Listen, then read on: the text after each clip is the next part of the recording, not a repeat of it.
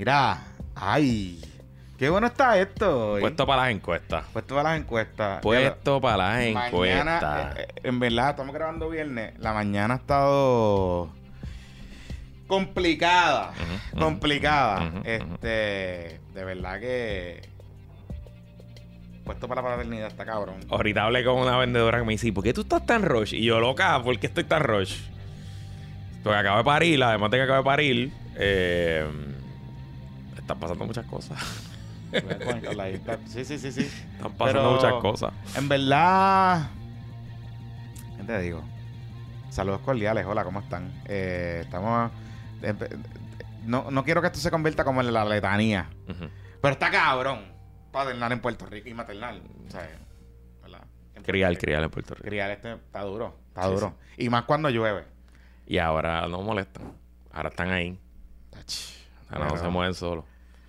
Pero está duro, está duro, está duro. Anyway, la letanía, este, anyway, anyway, de- puestos para la paternidad coming soon. Eso Coming viene soon. por ahí. Este, mira.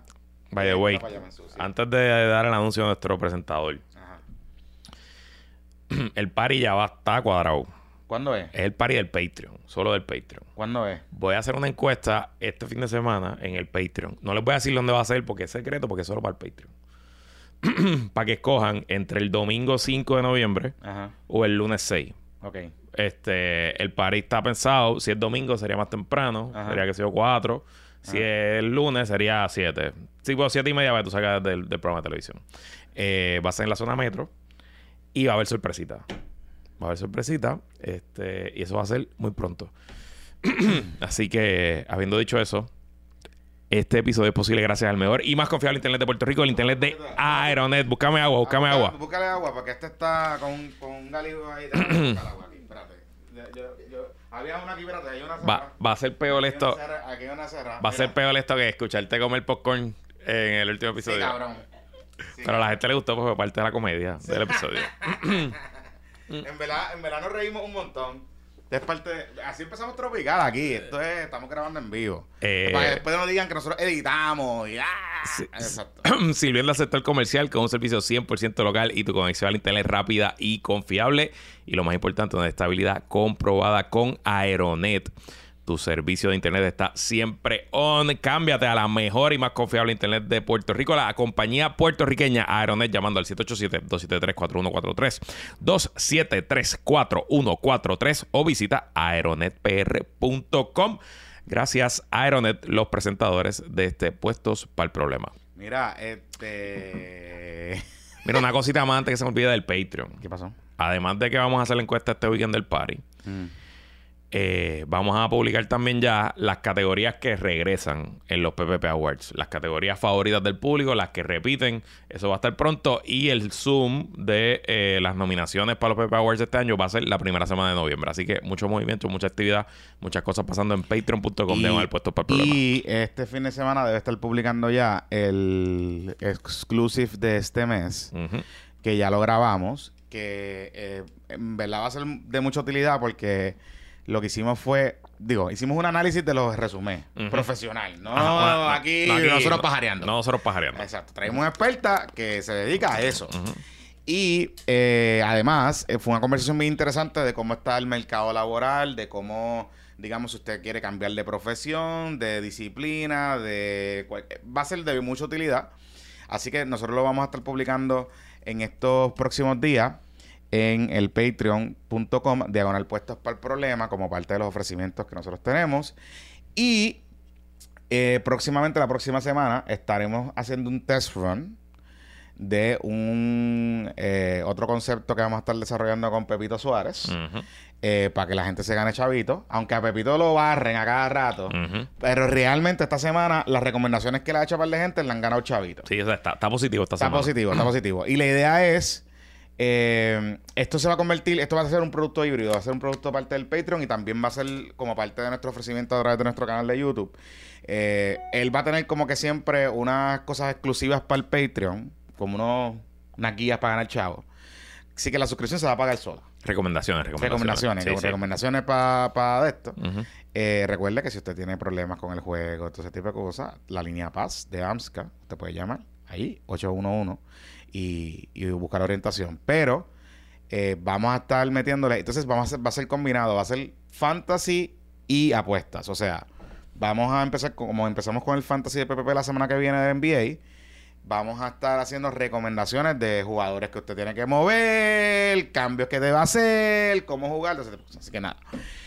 Mira, Mira, eh, by the way, eh, se radicó esta mañana una demanda nueva. Fajad le contesta a Paulson. pero no es una demanda nueva. eh, Eh, parecería como una enmienda a la, demanda anterior. O sea, que la tenían esperando, esperando este momento. esperando este momento. No la he leído porque acaba de pasar, así que eso... La leí completa esta mañana. Pues, ¿sabes qué? Tírate un bizcochito Sí, Ripple. pero va a ser por eso, va a ser por Ok. Bizcochito Report. Y está buena. No hay nada nuevo. Les puedo anticipar que no hay nada nuevo. Pero está buena porque hay varias cosas que dice que nos da como que un... Nos contexto, nos rellena. no, nos rellena, Paulson. rellena, nos rellena cositas, Sí, nos sí, rellena sí. cositas. Ok. Nos rellena cositas. Y cada vez más, pues aquí se sigue convirtiendo esto en una lloradera de, de gente millonaria. Ajá. Y no solo de gente millonaria, de gente lista. Porque yo creo que aquí los dos, los dos están, tú sabes. De hecho, que hablando de eso, yo hablé con Paquito Ajá, esta mañana. esta mañana. Y yo sé que vamos a hablar ya mismo de las emprendedoras. Vamos, empezamos por pero ahí. podemos empezar con eso, pero... Eh, y de hecho, by the way, aquellos que están preocupados y preocupadas Ajá. de que si usted paga su suscripción de OnlyFans, Ajá. Hacienda va a tener su información, no la va a tener tranquilo, Hacienda corillo. no tiene esa información. Tranquilo, no la tiene, no Solo la sigue tiene. solamente su banco y su tarjeta de crédito. Y su tarjeta de crédito, eso no va a pasar ahora. Si usted le quiere reclamar con un business expense, Ahí puede tener un ahí problema. puede tener un problema. Ahí puede- porque, Si la está pagando con la tarjeta del negocio, puede tener un problema. Exacto. Y la tiene que no tan solo eso, que tiene que exigirle a su creadora de contenido o creador de contenido que tiene que reportar la Hacienda. ¿Por qué? Porque si usted quiere deducirlo, pues Hacienda tiene que tener de dónde sale esto. So, ¿verdad? Sí.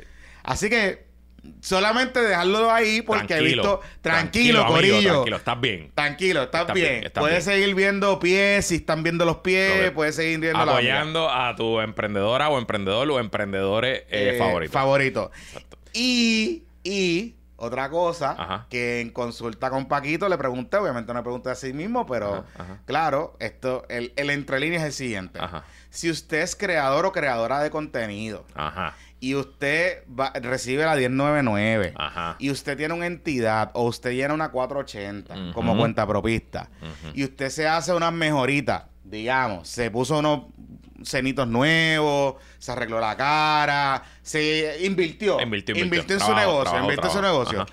Eso pudiese considerarse como un gasto operacional deducible de su planilla. Pero tiene que hacerlo como Dios manda. Pero tiene que hacerlo como Dios manda. Exacto. Y se tiene que orientar. Correcto. Este, le podemos recomendar la par de gente. Y, y también le decimos a los que nos pagan el Patreon todos los meses que no se preocupen, que nosotros radicamos nuestras planillas. Hace tiempo, de hecho. Patreon nos envía nuestro 1099. Eh, yo hago las retenciones de vida cuando le pago Sí. a Jonathan. Me hago las retenciones de vida y a fin de año. Paquito recibe un chavitos. documento, eso está ahí. Además, además, que Patreon también, lo que nos quita, aparte de lo que nos quita Patreon como fees, le tienen que pagar la hacienda. Exacto. El IBU y otras cosas. Y de hecho, que- Patreon ya cobra Ivo. Sí, ya cobran IBU. Sí, así que eso fue lo primero que hizo Paquito. Sí, gracias, Paquito. Y verdad, a OnlyFans también está cobrando Ivo. ¿Ah, sí? Claro, Ah, eso fue lo primero que hizo Paquito. Mm. Paquito, antes de tener la tienda 99, él dijo, no, no, no, no, no, no, no. Vamos a llegar a un acuerdo primero. Dame mi chavito. ¿Y cuánta gente que estuvo pegada en esos servicios? Porque él, él- ellos dicen, perdón, ¿qué tú dices. Pepito? ¿Qué? Ah, que Ahora ahora, PlayStation cobra eso, también. El los PlayStation Store. lloran, los Pues, gamers lloran, pues, Cosas ok. que pasan. Eh, bienvenido, muchacho. Sí. Este, a la vida real. ¿Cuánta gente en total dijo Paquito que le mandaron la cartita de que recibieron chavitos de esta forma y no pagaron planilla? ¿Cuántos son? eran ciento... Eran ciento... no- 390 o algo así. 390. Algo así. Ok. Era, el, el promedio de lo que ellos quieren recaudar, más o menos sale como 46 mil pesos por... Por- sí, ellos dicen, él dijo que era como creador. 4 milloncitos de pesos Exacto. que hay ahí que Hacienda dejó de cobrar. Exacto.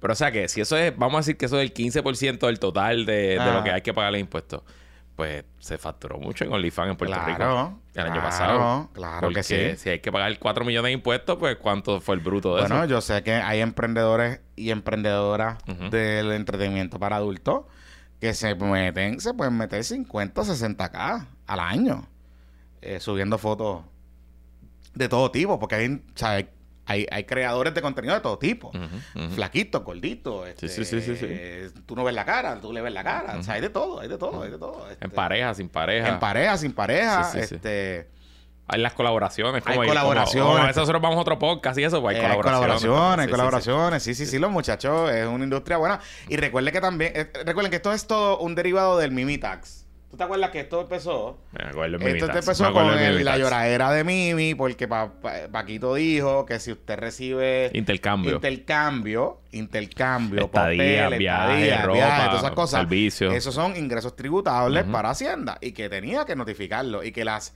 entidades que le dieran chavitos o que le dieran estos servicios tenían que reportarlo a Hacienda, hacer un self-reporting para que entonces los muchachos también se pusieran allí. Y de eso lo denominamos el Mimi Tax, porque Mimi fue la primera portavoz que dijo que, que eso era una injusticia contra los pobres emprendedores. Anyway, ¿no? Bueno, pues. hablando, ah, que de hecho, Y le pregunto. Ajá. Paulson y Fajad, Ajá. este, Hacienda está pendiente, dice. Hacienda está pendiente y de hecho hay una historia en esa demanda Exacto. nueva. Nos enteramos que Paulson aparentemente es dueño de Easy Waste, una de las compañías de basura de Puerto Rico. Exacto. Esa yo la tenía en el no bingo. la tenía en el bingo. Esa no la tenía en el bingo. No. Mira, pero entonces le preguntaste a Paquito esta mañana por Chris. Chris ¿Qué está pasando con nuestro estafador favorito? Pues nuestro estafador favorito, eh, Hacienda está haciendo... Tiene un eh, plan de pago. Ese fue el acuerdo en el tribunal. Sí, pero lo que me dejó entrever Paquito, porque Paquito, recuerden, el secretario, o sea, el, el contribuyente, aunque usted sea deudor. Tienen derechos. Hay una carta de Claro, derechos del contribuyente claro, que no puede entrar en caso específico, el secretario no puede hablar específicamente de los estados de los procedimientos. Pero lo que sí me dejó entrever es que lo único que parece que han podido cobrar es los chavitos que cogieron de las casas y las cosas de las confiscaciones, que eso más o menos ronda como 700 mil pesos. Ujú. O sea, que hay una diferencia más o menos como de 4.5 por ahí millones. Él me dijo que Hacienda está haciendo todas las gestiones de cobro que tienen en ley. Ok.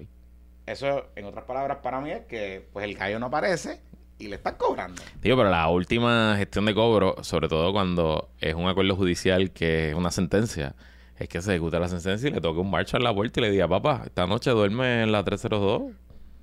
Porque no hay, no hay más nada. Pero Cris Agorón desapareció. Está desaparecido. O sea, nadie... sa- O sea, a lo mejor está con el pana ese que se estrelló el avión y dicen que después lo vieron. ¿Te No acuerdas? sé, el, pana que era volado de los cacreros. pero no sé, no sé, él desapareció. O sea, él no tiene nada en sus redes sociales, nada en su... Tengo de que- hecho, Cris Agrón, Ajá. que parte de lo que voy a incluir en el bizcochito report es que hay una...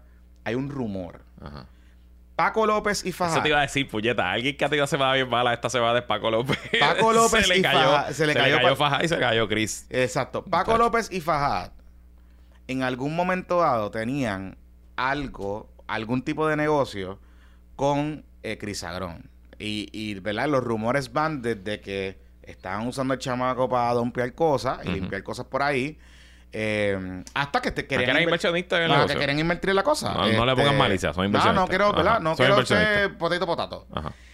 Y una de las cosas que se cree es que Chris Agrón, cuando sa- tú te sabes que él salió después que lo de. lo acusaron de evasión contributiva, Ajá. salieron un montón de gente que radicaron querellas por. Por, ma- por porque estafa. cogieron Sí, chavo, sí, por porque estafa. cobraron y no dieron servicio. Exacto.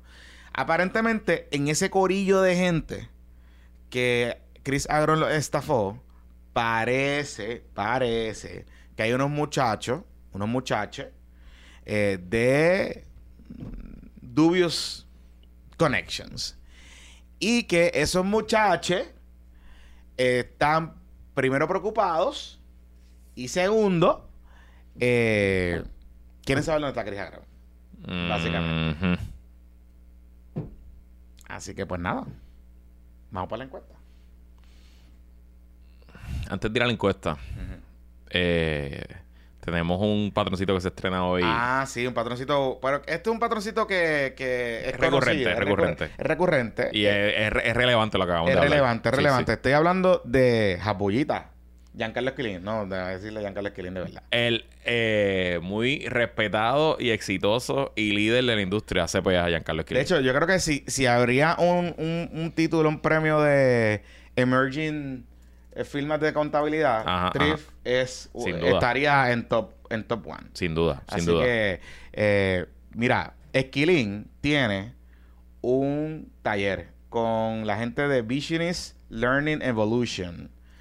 Puerto Rico Personal and Corporate Tax Update. Update, para que se pongas al día. Para que te pongas al día. Así que si usted es emprendedor de adulto, de entretenimiento para adultos, yo creo que esto es, esto es lo que usted tiene que ir. Ah, fíjate, este es buen Esto sitio. está buen buena, sitio. esto está buena. Si OnlyFans le mandó una 1099, vaya, Exacto. vaya a aprender qué tiene que hacer con Pero Giancarlo Esquilín. importante porque Gian- de hecho Giancarlo eh, atiende dentro de su clientela hay creadores de contenido. Ah, sí, sí. sí, pero no, no sé si es adulto, pero Ajá, creadores ajá. de contenido que tienen Patreon, etcétera. O sea, que si es usted está buscando un CPA experto en este tipo de temas Y al día. en otros temas y al día es Giancarlo Esquilín y va a tener este talleres en, en el Visionis edificio del ILA, esto es en la Kennedy, piso 5, el 7 y el 8 de noviembre del 2023, de 9 de la mañana a 5 de la tarde.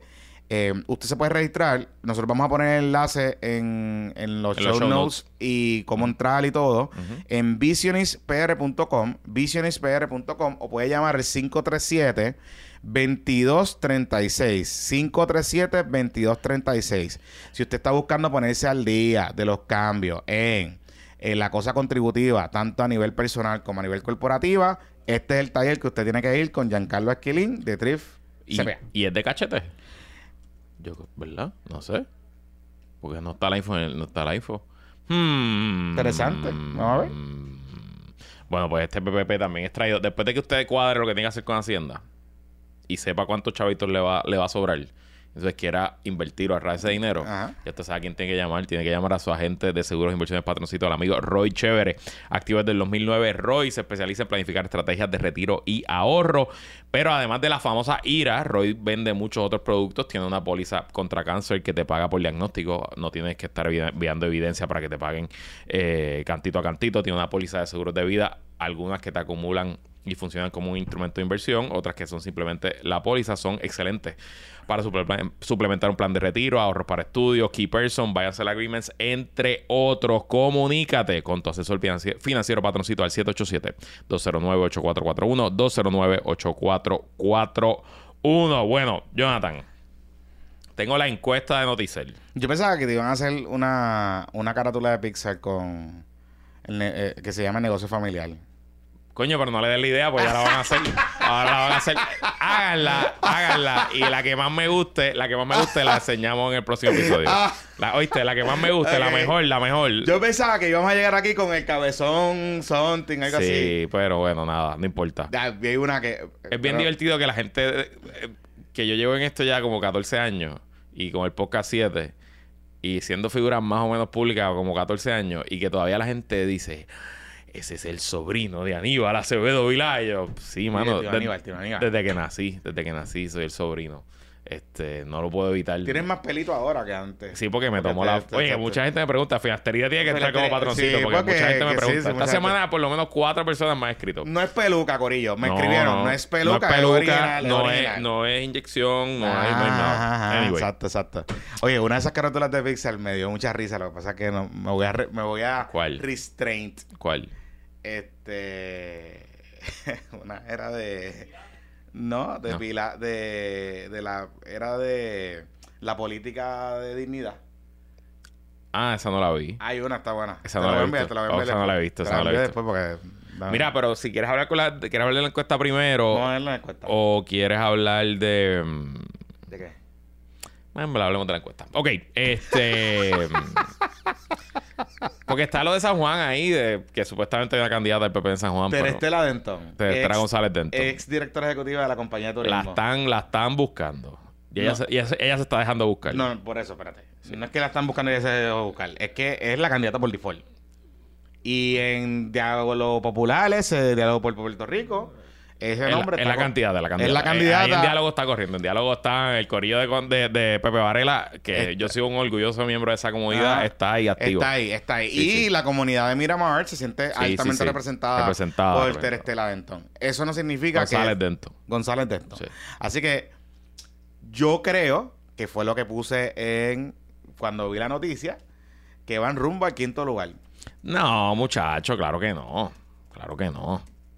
Ella es buena candidata. Digo, obviamente nunca ha sido candidata, pero tiene buena presencia, tiene acceso a dinero. La única, o sea, la es única una mujer que ha sido empresaria. La que- única, espérate, la única manera que la única manera que, que el PPD llega segundo en San Juan, y vamos ahora a la encuesta para hablar de eso, es que Manuel Natal no vaya para San Juan. Bueno, eso puede ser una opción. Porque si Manuel Natal no va para San Juan, pues la pela, van a coger una pela, pero llegan segundo, por default. ¿Me entiendes? Hay que verlo. Obviamente sigue siendo mi Romero un incumbente fuerte. Eso no, no hay duda. No hay duda. Eso. Pero dentro de las posibilidades, no está mal. Vamos así, va. Bueno. Ajá. Ok, la encuesta. Yo la dividí. eh, vamos a hacer una combinación y vamos a estar hablando el resto del programa de esto. Vamos a tener las gráficas para los que no están viendo en YouTube, pero obviamente, pues los que nos están escuchando, pues vamos a hacer. Vamos a hacerlo lo más descriptivo más posible. descriptivo posible. No nos vamos a quedar callados. Y Este- no tenemos popcorn hoy. Hoy no hay popcorn, así que tranquilo, pórtense, pórtense bien. Sí. Yo, obviamente, hoy estamos grabando viernes, la encuesta ha salido tres días, pero va a seguir hasta el martes, si no me equivoco. Hasta el martes, de hecho, hablamos con Denis Pérez, La es la directora. editora jefe de Noticel. Eh, estamos haciendo la gestión para coordinarla para tenerla el- en el episodio PPP Extra del martes. Que graba martes, sale que miércoles. graba martes, sale miércoles para los amigos del feed, martes para los amigos del Patreon. Y estaríamos eh, teniéndola aquí para hablar un poco de la metodología de la Exacto. encuesta, etcétera. Así que estamos en ese proceso. Y hoy que estamos grabando todavía las preguntas de... Dos preguntas que son importantes que no se han publicado. ¿Quién está ganando la primera del PNP? To Ese número no está. Y el head to head de los potenciales candidatos o candidatas, que me imagino que habrá las combinaciones, si es con Diego, si es con Pierluisi, si es con Jesús Manuel, si es con Luis Crawford, si es con Dalmao, si Sí, es con... ese, es o la- sea, ese es la- ese es el mundo de Disney. eso no es lo tenemos. Eso no lo tenemos todavía. hoy. Presumo que solo publicarán el lunes o martes y lo hablaremos entonces en el próximo episodio. Sí, ok. Pero vamos a ver con lo que tenemos. Ok, la manera en que eh, eh, organicé las, las preguntas es que voy a ir de temas generales a particulares. Y lo que son PPD y PNP lo dejé para el final. PNP, PPD y Alancia. Quiero hablar un poquito, porque ¿verdad? El- la imagen del elector. Pero antes de, de ir a los, a los números, dos cosas. La encuestadora detrás de esto es una empresa que se llama Atlas Intel. Yo nunca había escuchado de esta empresa, no tengo ningún tipo de información de ella. Pero no es de Aníbal Acevedo Vilá. No es de aniversario. Bueno, yo te pregunto porque eso es lo que dijo Tommy. Sí, también, que también. Tommy dijo que tío. Aníbal, es una subsidiaria que del tío negocio. Aníbal, que es subsidiaria de tío Aníbal. Sí, es una Eso- subsidiaria del negocio familiar, sí. eh, Este, por eso, mismo es, eso eh, mismo es. Y de hecho, par de los Alianza Kids. Ajá. Están molestos con la encuesta. Sí, sí, sí, están indignados. Y, y encuestadores puertorriqueños están encabronados con la Ah, encuesta. también. Sí, sí, sí. sí, Ay, sí. Me han escrito que no le dé credibilidad a ellos, pero es que yo no le estoy dando credibilidad. Ah, Yo y estoy- porque yo no le estoy- escribía porque es por internet. Ajá, porque es por internet. Esa es una de las razones. Entonces, quiero hablar de eso un poco porque... Baby Boomer. Ok, ok. De nuevo, yo no sé quién es esta encuestadora, pero empiezo a buscar, obviamente, pues el internet. Yo me muevo en unos, en unos círculos que conozco encuestadores internacionales, etcétera. Y eh, todo el mundo que ha sabido algo de ella, o los artículos que se han escrito, o las noticias que se han escrito, pues parece ser una buena encuestadora. Y lo más importante es que trabaja en el planeta entero. Que esto no es, como te acuerdas la encuesta esa que sale, que presentamos hace como tres meses. De Diego. De Diego ganando, que decía. Que era JJ, que era era- JJ LLC y tú buscabas y no existía esa empresa. Pues esto no, esta gente existe y, y- y puedes ver. Entonces, la metodología, como yo entiendo que funciona, y yo conozco a un encuestador republicano que hace una metodología similar a esta, pero no es esta empresa. Y trabaja, trabaja en, en más Estados Unidos. Y es un encuestador bastante exitoso y es una, es una metodología reciente. ¿no? No, no creo que lleva ni 10 años en negocio. Pero esencialmente yo entiendo que ellos, y aquí lo que utilizaron fue la base de datos de Noticel, que es una base de datos, tú la habrás conocido, Sí, que sí, debe sí. ser bastante extensa. Eh, es una base de datos, para que usted tenga una idea, una base de datos que, digamos, hardcore users, eh, en un análisis que nosotros hicimos, eso fue en el 2018, después de María, hardcore users estaban más o menos como entre 800 mil a 900 mil usuarios, que en su inmensa mayoría, el 75% están en Puerto Rico, que eso es raro porque usualmente, y tú lo conoces, la mayoría de los medios de comunicación Son que sus 50-50. páginas son- es 50-50, 60-40, eh, gente que está fuera de Puerto Rico, gente que está a Puerto Rico. O sea que son hardcore users que son usuarios recurrentes que entran todos los días y consumen un montón. Entonces, yo lo que entiendo que ellos hicieron fue que agarrando la base de datos de Noticel, crearon un modelo basado en lo que ellos entienden que es una muestra representativa de Puerto Rico hoy. Entrevistan a 2.350 personas. Entonces, yo sé que cuando la gente escucha encuesta de internet, la gente piensa que es como ir a noti1.com o a radioisla.tv y contestar la pregunta del día. No es eso, Corillo. En- no es eso. Entiendo yo que ellos, usando el modelo creado, intentan llenar el modelo con las personas que el modelo dice que necesitan. So, si ellos necesitan 50 personas mayores de 80 años que vivan en el distrito senatorial de Ponce, pues utilizando las técnicas modernas del mercadeo digital, tú puedes target a esa gente hasta que llenas la cuota que necesitas. Eso, eso te, te tardas un poco más, pero... Y no es caro. No es, Y no es caro. para nada caro. Y si lo haces bien y si lo has hecho por un montón de veces en un montón de países, pues tú lo debes tener más o menos Y, mangado. y, Corillo, las herramientas están y funcionan bien, ¿sabes? Son herramientas que ya se han usado, por ejemplo, para remarketing. Por ejemplo, si usted me dice, ¡ay, me estás siguiendo! No, es que, por ejemplo, si usted entra a un website y de momento vas a Instagram y pues estás viendo ahí las cositas, pues a lo mejor de momento hay un pixel que te conecta con algo que ya tuviste. Pues no es que te están escuchando, es que te están siguiendo el tracking como Exacto. tal. Y si le diste permiso a Facebook y a Instagram y a TikTok y a todo para seguirse, te, te todo el teléfono. Ajá. Anyway.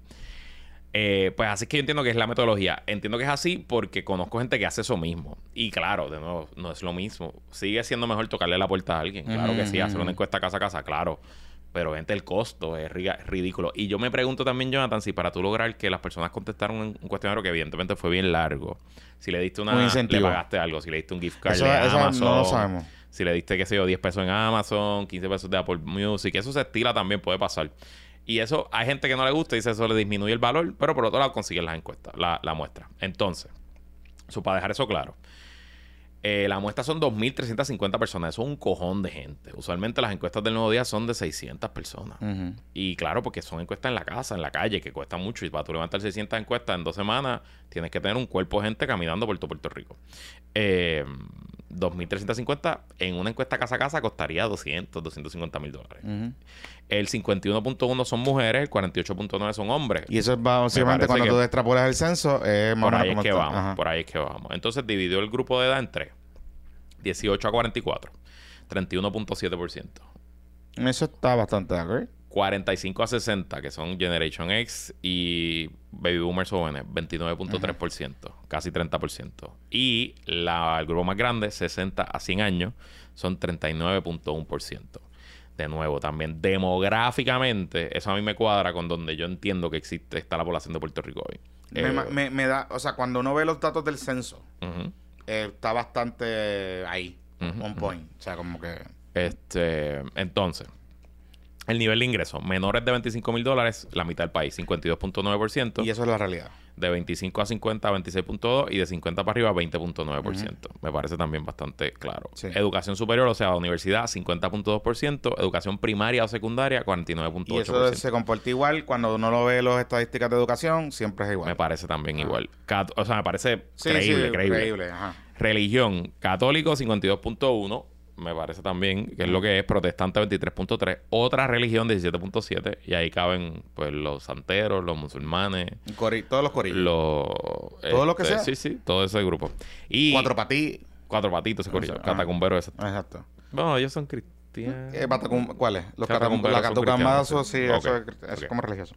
Y mi corillo, My People, agnóstico ateo, 6.9%. También me parecen números normales. En general, a menos que esto sea una completa fabricación, que pudiera ser porque tú puedes fabricar algo y que te cuadre a... Ah, lo que tú estás diciendo. Pero la gente que fabrica, se le hace difícil tener una compañía encuestadora en treinta y pico de países. O sea, si tú fabricas, hasta los de prueba te van a coger. A menos que sea una fabricación, por lo menos los números, la muestra, la metodología, a mí me convencen. Puede ser una mierda. Es la primera vez que lo hacen en Puerto Rico, obviamente. Y sí, yo tengo un poquito de issue con la redacción de las preguntas. Pero la redacción de las preguntas me da la impresión que hay problemas de traducción. Probablemente, probablemente hay unas preguntas que ellos hacen en todos los países que cuando llegan aquí a, esta, a, la, a la isla del Cordero, pues no son quizás tan efectivas como Sí, los sí, otros países, etcétera. Pero eso es parte de ellos aprender también, Eso ¿no? es parte del proceso. No lo no puedes comparar a Research Office, que le lleva haciendo encuesta al nuevo día por treinta y pico de años, o que sea un Peter que de Hart, hecho- que, que- lleva haciendo encuestas en Puerto Rico 60 años. Que de pues. hecho que sepamos, aunque de la encuesta del Nuevo Día sí pregunta cosas de issues, no te pregunta si tú eres de izquierda o de derecha. No, esa O sea, pregunta, de- que es una de las que Ah, vamos a ver al principio, ah. de si te consideras de centro, derecha, izquierda, es una pregunta extraña para Puerto Rico. No es una pregunta que se, que se estila aquí. Y de hecho, gran hay un por ciento alto. Esa, vamos, vamos con esa pregunta. Esa es la primera pregunta. ¿Izquierda o Este, derecha o no sé? Izquierda derecha, no sé. Esto es todos los encuestados. Esto no es dividido por partido. Y Mm. eh, para sorpresa de nadie, la mayoría del país se considera que es de derecha. 35.7%. Claro. Eh, el segundo lugar, no tan lejos, 29% se considera que es de centro y solamente 10.1% se considera que es de izquierda. Claro, pero hay un 25.2% que dicen que no sabe. Que no sabe. Y ahí es que empieza un poquito uno a ponerse creativo. Correcto. Porque uno puede decir, bueno, pero entonces si lo preguntamos por tema, pues a lo mejor tú puedes extra... O sea, si tú dices, este catálogo de temas es izquierda wise, izquierda skew, de, pues, por ejemplo, me viene a la mente derechos para la comunidad LGBTQ, este, eh, derechos para las mujeres, eh, regulaciones del mercado sobre cosas laborales, etcétera, ¿no? Pues son temas izquierda skew pues a lo mejor tú puedes decir, bueno, pues, pues yo me considero de izquierda, me considero de derecha. No sabemos cómo le hicieron la pregunta realmente a la persona, si, le, si fue aided, digamos, qué significa derecha, qué significa izquierda, porque recuerden, en Puerto Rico los partidos, pero particularmente los medios y los analistas, han construido los espectros de izquierda y de derecha a base de la estadidad.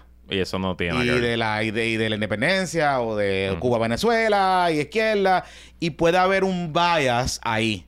O sea puede haber gente que decir pues yo no voy a decir que soy de izquierda porque yo no creo en Cuba Venezuela y, en el comunismo o sea por ejemplo. So sí. Eh, entonces me llama poderosamente la atención yo no sé si en otros lugares del mundo el centro saca tanto voto que tener el centro en 29%. pero hoy 29% es un montón. Y también yo creo, yo creo que como el término izquierda es peyorativo. Históricamente en Puerto Rico es peyorativo y en el momento actual del discurso en las redes sociales, de los zurdos y todo ese gorillo, mucha gente que es de izquierda va a decir que es de centro. Ajá. Y se esconden diciendo que son de centro cuando realmente son Por eso yo expliqué, o sea, por ejemplo, yo te explicaría el centro a la mitad. Puede ser. Y, le, a la mitad en el sentido de que quizás esa otra mitad es no sé, porque a lo mejor no sabe. Y esa otra mitad, un 15 o 14%, debe estar en izquierda. Yo no creo que la izquierda esté en 10, tampoco creo que llegue a 25%. A mí me da la impresión que debe estar como entre 17, 15, 17%, quizás un poquito más. Este, y dependiendo de los temas también, volvemos. O sea, yo no creo que todo el mundo. O sea, sí, están los progres wow que son izquierda full, pero no pensaría. Pensaría que Puerto Rico tiene más gente que. Hay cosas que son de izquierda, hay cosas que son de centro derecha.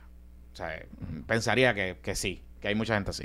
Entonces, eh, y obviamente un tema, un, una cosa que se va a repetir en toda la encuesta es que el grupo no sé es alto. Es grande y es suficientemente grande como para cambiar los resultados en la elección. Porque es un grupo que o no vota o si sale a votar, probablemente sale a votar en masa por un candidato. Pero es consistente con los números de la encuesta del Nuevo Día. Recordemos que la, la, encuesta del Nuevo Día que tenemos, que es la de marzo. Marzo. Marzo esa encuesta nos decía que había un 37% del electorado que no estaba afiliado. O que no iba a votar por ninguno de los partidos, que, qué sé yo. O sea que el partido más grande en Puerto Rico, según la encuesta del Nuevo Día en aquel entonces, es el no afiliado. Y en esta va a salir como el segundo partido más grande. Por eso. O creo el 3. Bueno. Ok, entonces, la segunda parte de esta pregunta, que es la más interesante para mí, de si te consideras que es la centro derecha, es lo que se llaman los crosstabs o los cruces, que esencialmente que tú agarras la contestación a la encuesta y, la pone por eh, distintas características de los que contestaron, por quién votaron, por la edad, por el género, por la educación, el ingreso.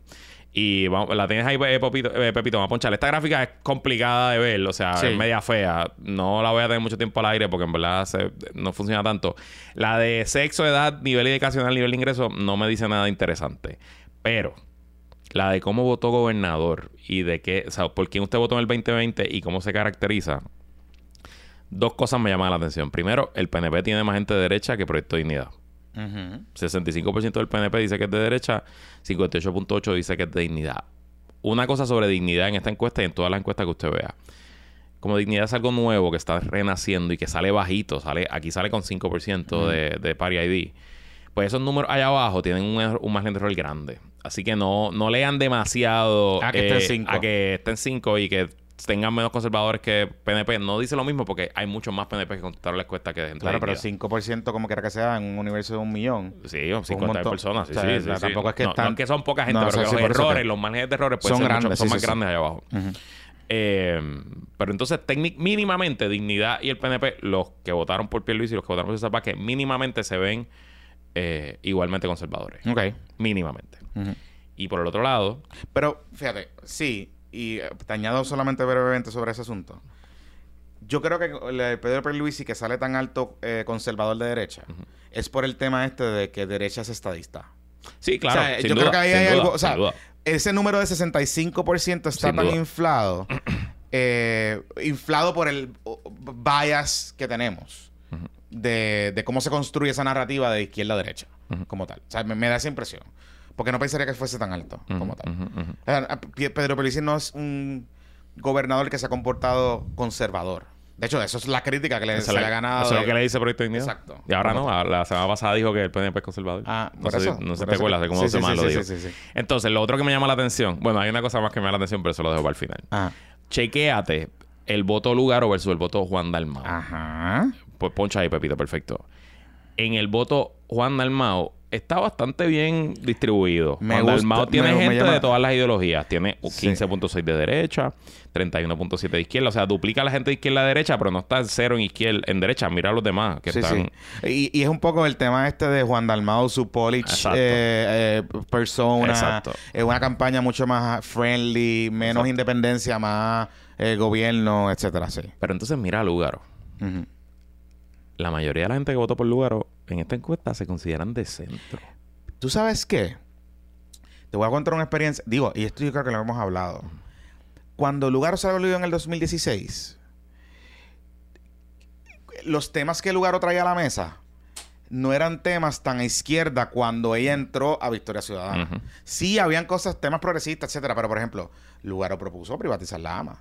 Lugaro propuso cerrar recintos de la Universidad de Puerto Rico, aunque después ya estaba backtracking para adelante y para atrás con eso. Pero Lugaro propuso un montón de cosas que cuando tú las consideras en el espectro ideológico de lo que es, ella es de centro. O sea, ella es una candidata centrista. Obviamente sí, su evolución como candidata y maybe puede ser hasta lo que le, pre- le creó su propio techo de seguir creciendo. Es que ella se mueve un poco más a la izquierda cuando entra a Victoria Ciudadana. Puede ser. Y en efecto, si usted quiere entender por qué Victoria Ciudadana es tan peligroso para el Partido Popular y ha sido tan peligroso para el Partido Mm. Popular, es que, ponte la, la tabla de nuevo, el otro part- el único candidato que saca más votos de gente de centro es Charlie. Es Charlie. Es Charlie con 51.2 y después Lugar con 42.2. Y, y ahí te, da- te da a entender que la estrategia fallida de llevar a Charlie más a la derecha No sirvió no de nada. sirvió de nada. A la- lo que hizo fue mover lente para Victoria y a la misma vez le debe decir a la alianza, ojo, si ustedes están contando con el 100% de los votos de Alexandra Lugaro, pues no podemos ser tan... Cuba, Venezuela, Cuba, Venezuela. Palestina libre, re anticapitalista. Sí, sí, sí, sí. Y hay una cosa... hay una cosa que me llama demasiado la atención que si, que si ¿Qué no... te llama la Que si no atención? lo traigo en este podcast, pues para eso, para eso cancelamos la esto y nos vamos a hacer otra cosa. Ajá, ¿qué pasó? ¿Quién tú crees que fue la gente que votó por Eliezer Molina? ¿Por dónde tú crees que más se identifican? No sé, yo pensaría que era derecha. Ponchalo, bebito.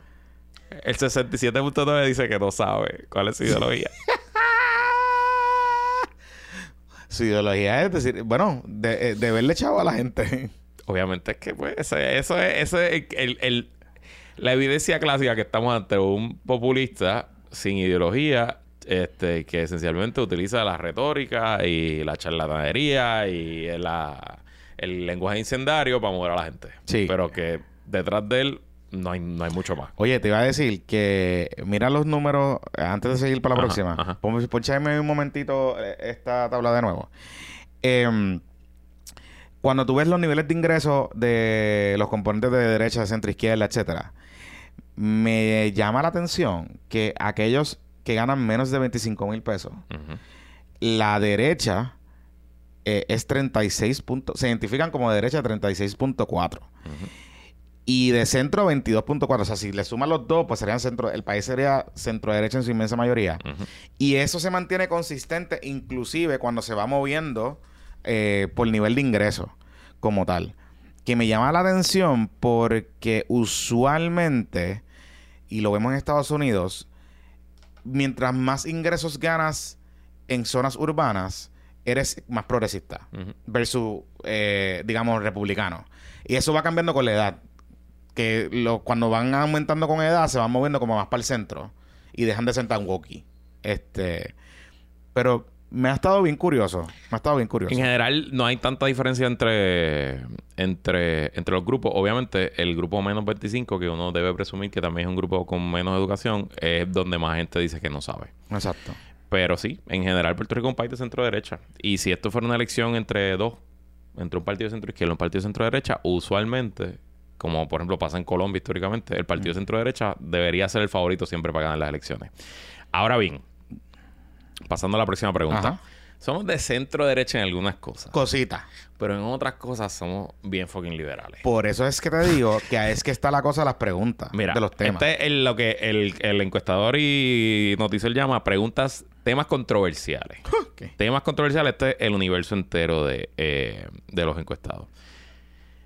El gobierno debe regular el derecho al aborto. 42% dice totalmente de acuerdo, con 6% que dice generalmente de acuerdo, ya son 48%. Ujú. 36% está totalmente en desacuerdo. 36%. Y te puedo garantizar que ese 36%, la inmensa mayoría son mujeres y la inmensa mayoría son mujeres jóvenes. Ujú. Em, solamente 1% está generalmente en desacuerdo. O sea, en la oposición no hay titubeo. El que está en contra de que se regule el aborto está en contra. Ujú. Y 16% dice que no sabe. O sea, que en el tema del aborto, realmente, si fuera a ir una votación electoral, aunque está 48 a 36 y él no se sabe decidiría, tendríamos que decir que la mayoría de los puertorriqueños están a favor de que se regule el aborto. Claro, pero, ojo, y esto lo discutí el viernes en el panel de Guayaberas con José Javier Lamas y, Ajá. y Cristian Sobrino. Sobrino traía un tema que él dice, bueno, si la regulación del aborto es Total. total, No puede, na- nadie se puede hacer nadie se puede aborto. aborto, Ese estoy número- seguro que eso perdería. Ese número pierde. Estoy, de Ese- acuerdo. estoy, Es verdad, estoy es seguro que ese número perdería. Ahora, si la regulación es entre alternativas, Sí, sí. regularlo en los primeros tres meses, regularlo en los Sí, seis sí, meses, regularlo, qué sé yo, como algunas de las propuestas que han hecho, algún tipo de regulación, muy probablemente pasaría esa medida en un referéndum, digamos. ¿verdad? Este, digo, yo, yo creo que no se, o sea, sería un error llevarlo a, a un referéndum, pero, pero me da la impresión que es como pasaría con lo de la fianza. Si lo llevas al extremo, si lo llevaste al extremo El, el- Eh, el el- grupo activista que se opone puede ser menor, pero va a salir a votar más. Y a los demás no les importa. y no le va a importar, correcto. Buen punto. Pero en temas de aborto, o sea, ese número en Massachusetts, en Nueva York, en California, no va a ser así. Mm, claro, Ni en Florida. A lo mejor se parece al de Florida. vaya. claro. Pero ahí te, pero ahí te da una impresión de, primero, eh, los, los que están en los polos, o sea, tanto el que está en la izquierda como el que está en de la derecha, o sea, Proyecto de Dignidad, te da un scope de por dónde tú puedes navegar. Por eso, por ejemplo, una propuesta de Adanor Enríquez, su postura sobre el aborto no es tan radical para el país. De acuerdo. Según estos números. De acuerdo. De acuerdo. O sea, eh, eh, por eso, o sea, y ojo Radio Dignidad. y de nuevo, si esto fuera una elección entre dos, Ajá. Pues esa, esa postura de Lizzie Bulgo le haría daño, porque es una postura bien Exacto. al margen. Pero como es una elección entre cuatro o cinco, pues tú no sabes, pues tú lo que tienes que con- construir tu coalición para llegar a 31, A a 31, 32, a exacto. 33. So, ojo. La segunda pregunta sobre el estatus. No es tan interesante para mí, pero le preguntan, ¿el gobierno debe hacer una nueva consulta de estatus en el 2024? La inmensa mayoría dice que no, 57% en desacuerdo, un 1% parcialmente en desacuerdo y 40% a favor. Eso es pues, los estadistas. Esos son los estadistas. Eh, y nada, me imagino que si Pierluisi cree que le va a ayudar en la primaria a hacer el anuncio, lo va a hacer. Porque recuerden que hay una ley, la ley de los cabilderos estadistas. Tiene un trigger automático. Tiene un trigger automático que solamente depende de que el gobernador decida hacer un plebiscito en las próximas elecciones. Ok. El gobierno debe respetar y promover más el derecho de la religión en las personas. Ese, ese wording está tricky. Está tricky. porque pero como el gobierno no puede promover la religión, punto. Está, está prohibido en la Constitución, así que usted le puede pro- está prohibido establecer y está prohibido restringir. O sea, y- regular. exacto, y, pro- y promover. Y Y está punto. la de aquí en los Estados Unidos. Sí, sí. Eh, pero el 39% dice que sí, totalmente de acuerdo. Y el 12%, o sea que el 51% dice generalmente de acuerdo. Pero Ay, 57% dice que no. No, ¿No? 35 dice que no, totalmente en Ah, desacuerdo. 35. Es que estoy leyendo la arriba, perdón. Totalmente en desacuerdo. Uno generalmente en desacuerdo y 14 no sabe. O depende. O depende. Mm. Entonces, ahí estamos, ahí terminamos con las preguntas. eh, bueno, no, nos queda una pregunta conservadora también. Pero ahora hay una pregunta que rompe un poco, eh, donde uno pensaría tradicionalmente que la gente es conservadora y liberal. El gobierno de Puerto Rico debe contratar a más personas y tener más presencia en la vida de los residentes. Esa pregunta O sea, también está tricky redactada, pero Está, está bien. está tricky redactada, pero Y está, y está media cargada, by the way. solamente el 41% dicen totalmente en desacuerdo o parcial, generalmente en desacuerdo. Solamente 41. Y el 34% dice eh, totalmente en desacuerdo. Ni más 10. carajo. O sea que 44% nada más dicen para el carajo y 41% dice no, el gobierno tiene que ser más grande. 41% es un cojón. Sí. pero yo creo que... Yo me atrevo a que, a que esa pregunta entre los estadounidenses, que el gobierno tiene que ser más grande y más Eh, activo, sale como, debe salir como en 30, como Sí, sí, en yo- 28. Pero es que lo que pasa es que yo creo, eh, y honestamente, hablando bien claro, el gobierno de Puerto Rico está tan presente en la vida cotidiana ah, de, de- de la gente, desde las empresas hasta, o sea, desde tú depender del gobierno hasta, aunque tú no dependas del gobierno directamente, digamos, no recibas pan, este, o reforma de la salud, pero está tan y tan y tan y tan presente que un mal servicio del gobierno significaría, por ejemplo, perder un día. O sea, yo tener que ir a fucking sesco, tener que ir al cabrón autoexpreso a, bre- a bregar con la Conozco a mierda. alguien que estuvo el, todo el lunes eh, bregando en la ACA por un accidente pendejo que le chequearan algo y que simplemente por la falta Pues, personal pues todo el día perdiste entero. el día. El Pues entero. perdiste el día significa perder chavo. perder para, para alguien que trabaja por su cuenta es perder dinero. Y entonces, y yo pensaría que debe haber gente que dice, no, no, para el carajo, que contraten más gente, que se joda, si necesito más servicios. Puede O sea, ser. No sé. Y esa pregunta tiene una pregunta hermana, que es la última pregunta de esta gráfica, Ajá. que dice, el esta pregunta de seguro anoche, de- eh, hoy Foquito no duerme. No, esta- Foquito no esta duerme. pregunta Foquito no duerme hoy. Este, el gobierno interfiere demasiado con las actividades de los individuos y empresas. Solamente el 25% cree que el gobierno interfiere demasiado. 17 totalmente de acuerdo, 8 parcialmente de acuerdo. Generalmente de acuerdo.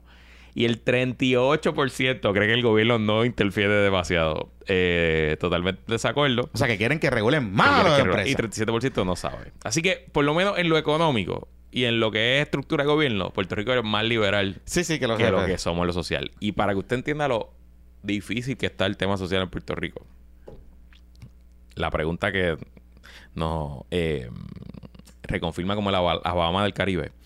El gobierno debería trabajar en avanzar aún más los derechos y protecciones para los ciudadanos LGBT. El 68% dijo no. sí, sí. Solamente el 29% dice que eh, está de acuerdo en que sí, que el gobierno Y Trabaje yo- más. Pero yo creo que es una percepción de. O sea, volvemos. Es como la pregunta del aborto. Si tú haces un. Si tú llegas a votación o le das opciones a- de regular, no regular, o de establecer o no establecer, los extremos te llevarían a la gente a votar que no. ya. O sea, quitar Sí, sí. derecho, no. Ahora, si tú creas una percepción de que tú estás dándole una ventaja sustancial a un grupo sobre otro, ahí es que yo creo que, y, y recuerden algo, las narrativas que tú ves en las redes sociales, luego de la pandemia, radio- el, el crecimiento, o sea, Radio Dignidad, eh, todas estas emisoras y todo este discurso, Proyecto de Dignidad, Foquito, todo este tipo de cosas, eso cala en la gente, porque la gente cree la percepción de que se le están dando más derechos. eh, que te están quitando derechos para dárselos a otros. Pero eso es una cabronería porque los derechos no son... Eh, no son así. No son a base cero. Porque Ajá. alguien reciba derechos no es que le quitan a usted. Exacto, O sea, exacto, los derechos no se exacto. acaban. No, no, no son bien finitos. Pero bueno, nada. Y también el lenguaje, el- el- la campaña, el lenguaje de la desinformación, claro, importante.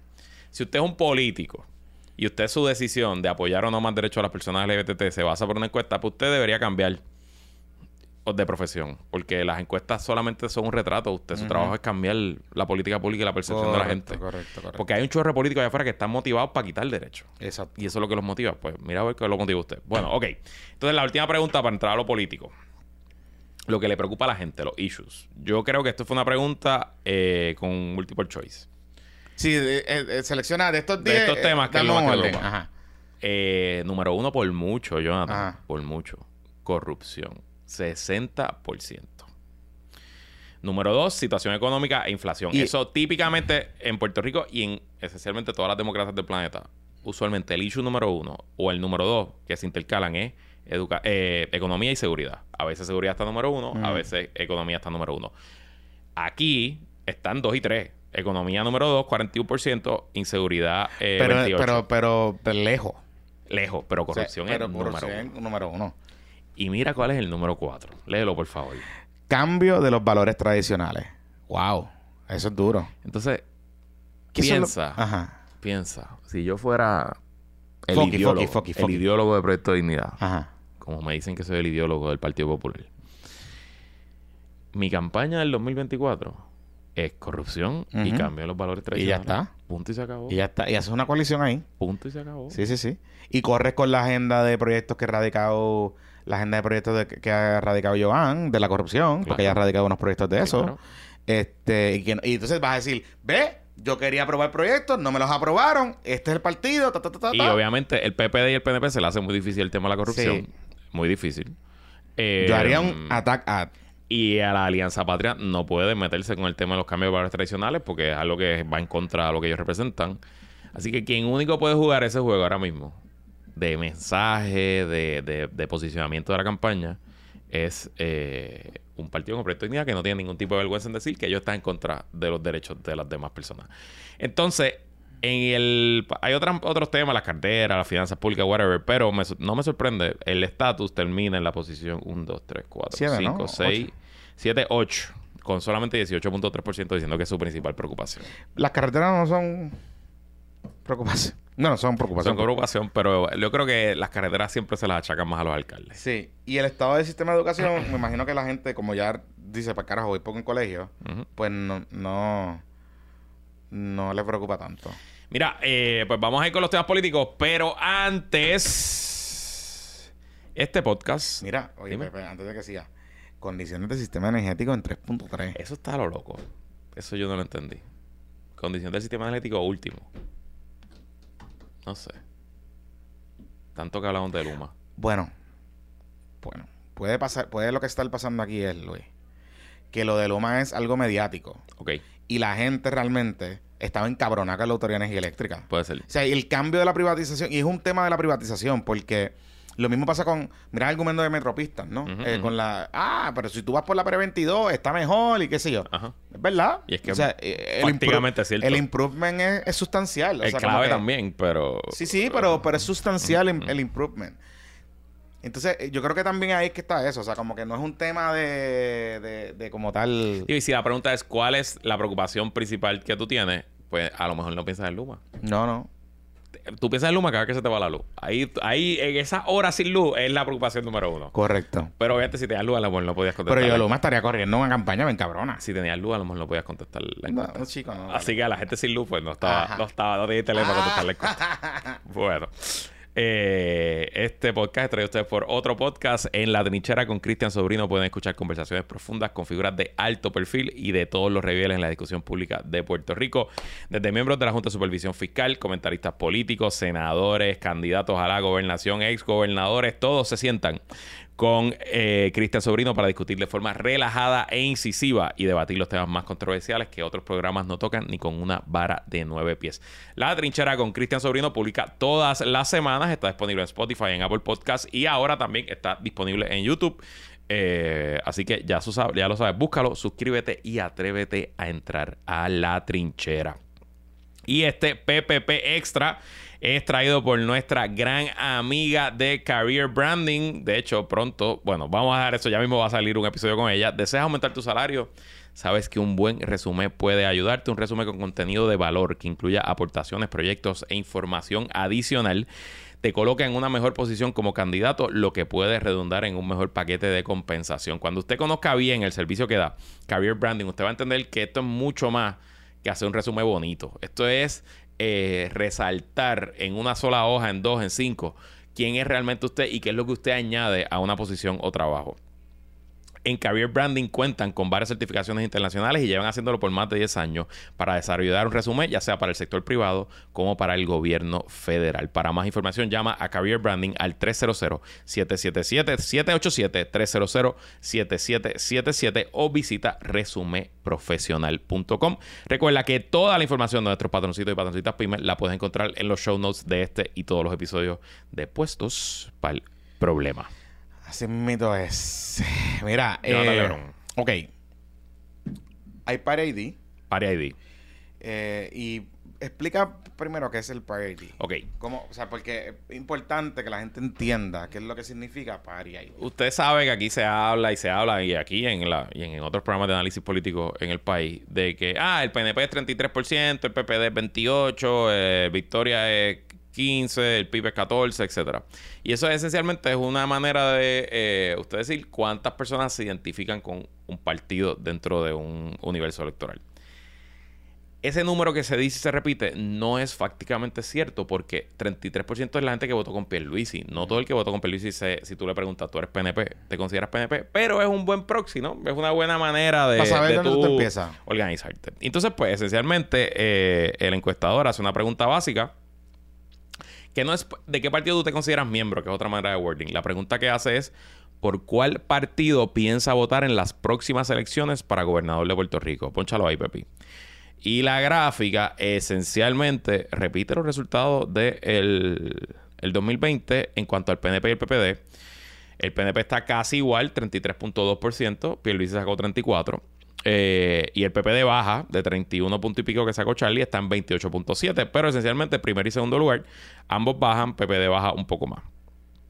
Donde está el gran cambio aquí es que la alianza, ellos preguntan, Alianza PIB Victoria Ciudadana, está más bajita que lo que sacó Dalmau más bajita de lo que sacó Lugaro y obviamente no está ni cerca de sumar las dos cantidades. Si tú sumaras lo que sacó Lugaro y Dalmau, estarías casi en 26-27%, estarías ahí pisando los talones al Partido Popular Democrático. Eh, pero aquí solamente le están dando un 11.4%. Yo no tengo otra forma de interpretar este resultado como malo para la alianza. ¿Por qué? Bueno, papá, porque si tú estás contando con que tú vas a unir... Yo pienso que es malo, pero... Pues si tú estás contando... la tesis electoral tuya de tu viabilidad de ganar las elecciones, de ganar las elecciones. Si tú sumas. Es que tú sumas los dos y estamos ahí. Estamos a Sumando, ganamos. Sumando, sumando. Brian. Si sumamos, ganamos. La política se trata de sumar y multiplicar. Si sumamos, ganamos. Pero por lo menos en esta encuesta, esa hipótesis, esa teoría del caso, de que juntar a Dalmao y a Natal representa que todos los votos del lugar se, se van a unir, pues por lo menos en esta encuesta esa hipótesis no se da. De hecho volviendo a lo que hablamos ahorita de cómo la gente se considera centro derecha izquierda, probablemente ese 42.2% de las personas que votaron por o que se consideran de centro, pues quizás no están viendo en la alianza un candidato que los candidato represente. Por eso es que por eso es que yo digo que el peligro realmente no es Juan Dalmao para la alianza, es que no tienen a Lugaro. Es la falta de Lugaro. La realidad es que es que no tienen a Lugaro.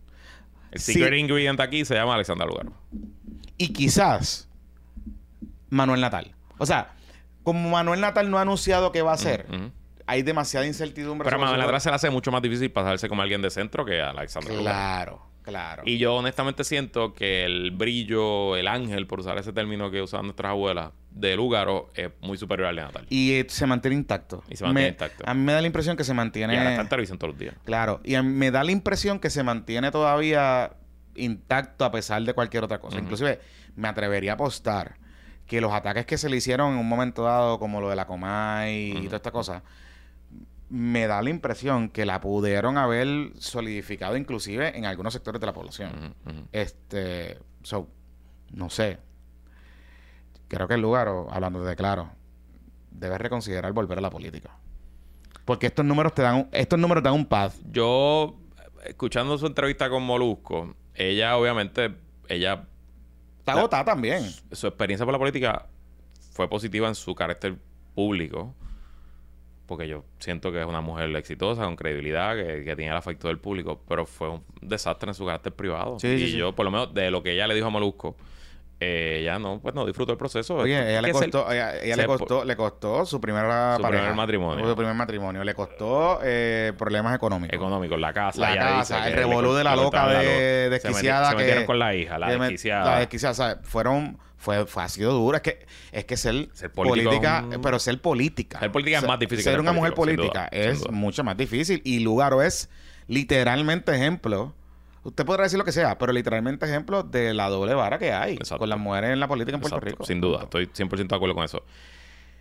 Pero bueno, nada, todavía tienen hasta el 2 de enero para convencerla. ¿Y tú crees? ¿La convencen? Yo tengo entendido que eso está bien difícil. Y no es por un tema de la alianza.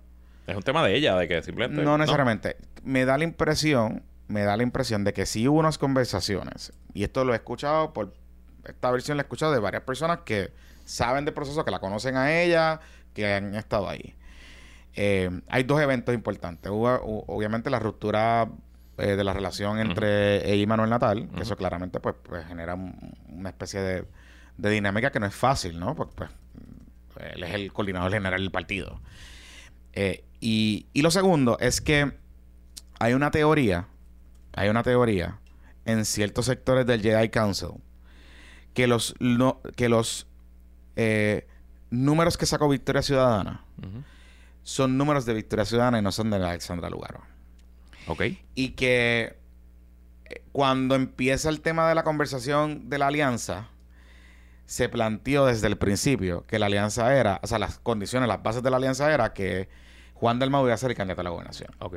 de la alianza. Ajá. Y que si Lugaro quería, pues Washington o otra Senado cosa, o lo que sí quisiera. Ajá. Y eso como que no le generó mucha simpatía. A, la, ali- a Victoria. No, a ella. A ella, ok. Ah, a Lugaro no le gusta. No, porque esa- era una propuesta. A Lugaro no le gusta esa Era una. Ya, propuesta ya. de, de, cierto ¿Por qué, sector. por qué candidata? Porque no, porque no la alianza con Lugaro. Además, Lugaro saca más votos que Dalmau. Poquito, pero sacó más. Está bien, por eso. Y lo y yo pensaría que con estos números, Lugaro es más de centro que Dalmau. Sustancialmente.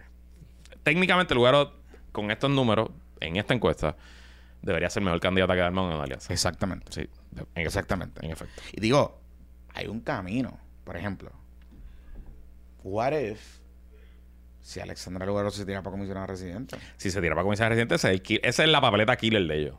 Esa es la papeleta killer de la alianza. Dalmau, Dalmau gobernador, eh, Lugaro comisionado. Porque en un escenario como ese, que vamos a entrar ya mismo en ese detalle, Mira, yo creo que se ve bien. Lugaro sacó cin- 4.800 votos más que Dalmau. Fue 13.95 y Dalmau fue 13.58. Pero Dalmau tiene mucho más voto mixto. Dalmau tiene mucho más que mixtos. Lugaro. Claro, ambos tienen fortalecidas y debilidades, Sí. pero sin duda, la, o sea, lo que, lo que está claro y obvio es que la suma de PIB más victoria en una alianza no necesariamente automáticamente se traduce en que ya están metidos en 28%. No necesariamente. De nuevo, esto es una sola encuesta, un solo dato. Habrá más números. Eh, la Victoria hizo su encuesta. Ellos tendrán sus números y ellos sabrán. Pero por lo menos eso es lo que dice ahí. Pasando a la primaria de La Palma. Ujú, Eso está bueno. Aquí todavía hoy, eh, viernes que estamos grabando, no tenemos los números Jennifer contra Pierluisi. Así que esos números, pues... ¿Lo hablamos más? Lo sé yo? Pero podemos ya ir más o menos viendo por dónde va el asunto. Este fue el primer día de la encuesta. La encuesta del miércoles. Empezó con los números de, de aprobación y desaprobación del gobernador. Ante el público general, Jonathan Lebron, el gobernador está muerto por pescuezo. Sí. Poncha esa tabla, por favor. Ponchate ahí. sí, sí. El 64.1% de todos los electores, de todos los encuestados, desaprueba la gestión del gobernador. Este es un número Joe Biden. No, no, bicho, Joe Biden tiene 40% de desaprobación. Este tiene 64, no, cabrón. no. O sea, esto no. O sea, no, ses- eh, Joe Biden tiene 60% de Por eso, desaprobación. por eso, Sí, por es verdad, números Joe Biden, Do- donde se decae es en la aprobación. Exacto. Perdón, ahí es verdad. La aprobación de Joe Biden está como en 38, 39. Pierluisi está en 24.4. Y ese número a mí me recuerda a por donde andaba más o menos Alejandro García Padilla a esta etapa de su cuatrenio. Cuando dijo que no iba cuando decidió que no iba a correr. Y que yo no he visto encuestas de Sila, pero probablemente donde estaba Sila también en algún momento en esa época. Y nada, es un número devastador, un número malo. O sea, de hecho, Fortuño no tenía esos números. Fortuño no tenía que votó gente. No, un número con malo. to- o sea, es un número malo, no hay, Sí. no, hay, no hay otra forma de mirarlo. Y usualmente los gobernadores, no usualmente, los gobernadores de Puerto Rico de este siglo, en esta etapa del cuatrenio, tercer año, a un año de las elecciones, siempre es como el de cabrón. están por aquí jodidos. Sí, sí. Y si usted quiere entender por qué en Puerto Rico no se ha reelecto un gobierno Es desde el ese número. 96, es- esta, esta es la estadística que lo dice. Claro, todos esos gobernadores que fueron a reelección se enfrentaban solamente a un oponente. Ahora, en un escenario de cuatro o cinco, incluso un gobernador así de jodido, si moviliza su base PNP, todavía tiene chances de ganar. Tiene chances. Porque eh, cuando vamos a la pregunta de la gestión del gobierno, que es una pregunta distinta a si apruebas del gobernador, la gestión del gobierno es bastante mala. Sigue siendo el 50%, lo considero. Esto no hay gráfica, por alguna razón no dice, él no hizo gráfica. so, el 50% considero la gestión del gobierno muy malo o malo. Ujú. El 24% respondió que regular. Y el 19.7% dijo que bueno, muy bueno. O sea que el 50% del país dice que el gobierno es una mierda, 20% dice que el gobierno es bueno. Perfecto. El tema es que cuando vemos esa misma pregunta de Jennifer González, vamos a verla ahí, por favor, papito. ¿Cómo evalúas el desempeño de la comisionada residente? Y este número, Jennifer, yo nunca en mi vida lo había visto. Tan malo. el 44.2% de todos los Pero encuestados esto es de todos los encuestados. dice que el desempeño de la comisión residente es malo o muy malo. O sea que realmente cualquier candidato que salga del PNP en la primaria tiene problemas heavy en la elección general, en efecto. Incluyendo la comisionada. incluyendo la Y, comisionada. de hecho, eh, en su podcast, eh, mi tío Aníbal puso su resultado de esa pregunta en su encuesta que él hizo en su campaña. Esta encuesta la hizo Peter Hart entre julio y agosto del 2020. ¿Cómo califica la labor de Jennifer González como comisionada residente? Excelente, buena, no tan buena pobre. Excelente. En esto es en agosto 2020, julio de 2020. 23%. Buena, 33%. O sea que en la suma, el 56% en esta encuesta Mm.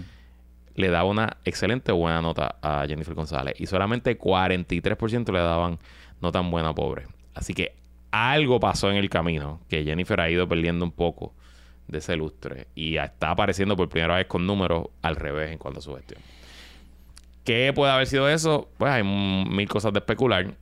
Mi teoría actual, esto es teoría, no, no tengo nada que lo garantice, que yo creo que a ella le perdonaban todos los temas de ser la más nítida, la más chula, la más chabacana, La más bailarina. más, eh, salamera, la que daba las entrevistas graciosas, la funny, la del canal, mientras no era candidata a la gobernación. Ujú. Al momento que decidió dar el brinco a la fortaleza, la gente dice, espérate, que O que se empezó el rumor de que iba para la fortaleza. o el sea, party está nítido, pero yo quiero ser party en fortaleza. Ajá. Y yo no sé si por ahí es que entonces le ha venido a empezar a afectar. yo creo que también le afectó un poco la- el, el tema de la pandemia. Y de lo. Y de. O sea, Jennifer. Y esto yo lo he hablado con mucha gente. Jennifer, eh, para muchos, desapareció. O sea, como que estaba, pero no estaba. No sé si. O sea, ella antes del 2020 estaba más presente en Puerto Rico. O sea, venía más. Y qué sé yo. Creo que después, cuando empieza con su relación con Jovín. Oye, y derecho tiene. Eh, como que hay gente que siente que ella no. Sí, chévere, estábamos para el canal y qué sé yo, pero como que ya no estaba tan on top of on her game. No sé. Está medio cabrón también, si, si es una consideración, pero bueno, es, es parte de. Es parte de cómo la gente la ve. O sea, de, de de nuevo, yo creo que hay, otro factor. Y esto yo creo que le está pasando a todos los candidatos del PNP si tú sigues prometiendo que la estadía va a llegar en los próximos cuatro años y la estadía no fucking llega, o sea, Tarde o temprano. te va la gente va a empezar a, te va a empezar a Digo, la- no puse esa gráfica aquí, pero en la misma pregunta de los PNP le preguntan el issue de la estadía y la estadía queda casi último. Por eso. O sea que- O sea, como que ya, ya el PNP está dejando de ser un partido estadista. O sea, para, para, para la- en, la, en, la, en la visión de la gente. ¿Cuál fue el primer análisis que se hizo aquí el día después de las elecciones del 2020? Mm. Que Puerto Rico estaba entrando en una era post-estatus. Sí, Sobrino la- todavía me sigue refutando eso, pero está bien. Pues yo creo que la evidencia cada vez más, más, más contundente. Ahora bien, dentro de los números malos que tiene el gobernador, aquí hay un número fabuloso para el gobernador en cuanto a su primaria. Aquí tampoco noticiero hizo gráfica, pero leo exactamente lo que dice en el artículo. Cuando se midió la evaluación del gobierno de Pierluisi, la mayoría de los que dijeron ser afiliados al PNP y que así votaron en el 2020, o sea, la mayoría de la gente que votó por Pierluisi, entendieron que el gobernador ha realizado una labor muy buena, buena o regular para un total de 86.1%, mientras que en ese sector del PNP solo un 13.9% dice que ha hecho un trabajo muy malo, malo o no sabe. O sea que entre los PNP el 86% de ellos están con Pipo. O dicen que el gobierno de Pipo ha sido bueno, mínimo. Por lo menos ha sido regular. Pero cuando vemos a Jennifer, en el caso de la comisionada residente, su evaluación de muy buena, buena o regular con reacción al voto PNP en el año 2020 es de 72.6%. 14 puntos menos que Pierluisi.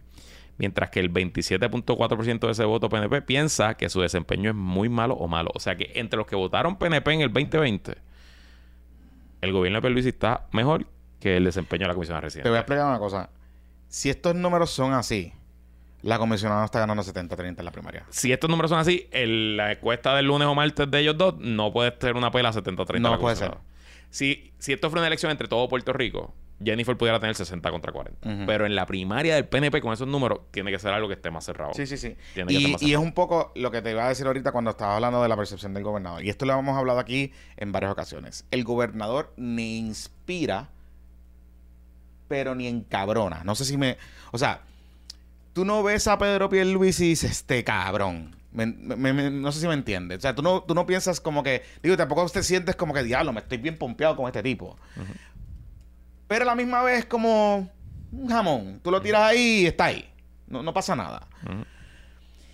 Y a este gobierno, a esta administración, no se le pega nada. O sea, de hecho, cualquier controversia que ha surgido, cualquier hecho que ha surgido, no, no tiene mucha atracción. O sea, no- la gente no dice, ya lo quiero. O sea, no- no-. E- Inclusive hasta con el, con el mismo Ricky. Con Ricky tú tenías esa cosa de o lo amas bien cabrón, el culto, o lo odia. O sea, lo de este pendejo.